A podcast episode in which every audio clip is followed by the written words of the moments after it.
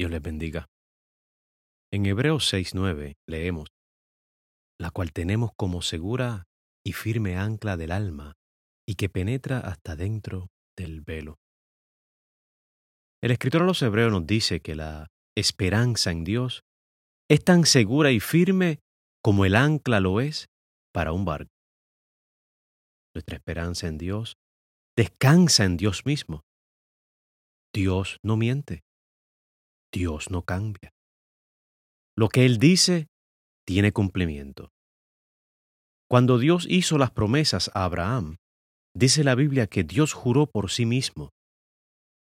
No había alguien más grande que Él como para asegurar que sus promesas tendrían cumplimiento.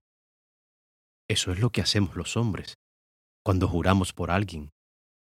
Muchos juran por alguien que valorizan mucho, como nuestras madres nuestros hijos.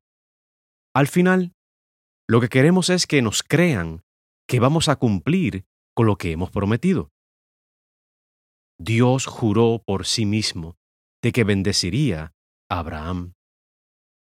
Siendo que Dios es el mismo y no cambia, Él nos ha hecho promesas en Cristo que tendrán cumplimiento. Una de las razones es que Cristo entró en los cielos y allí está intercediendo por nosotros y administrando las bendiciones que Dios tiene para nosotros.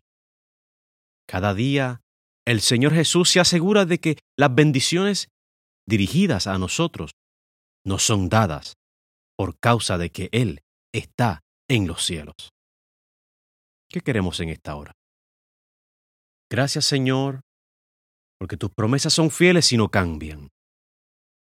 Gracias Señor, porque tú nos ayudas a esperar a que tus promesas tengan cumplimiento.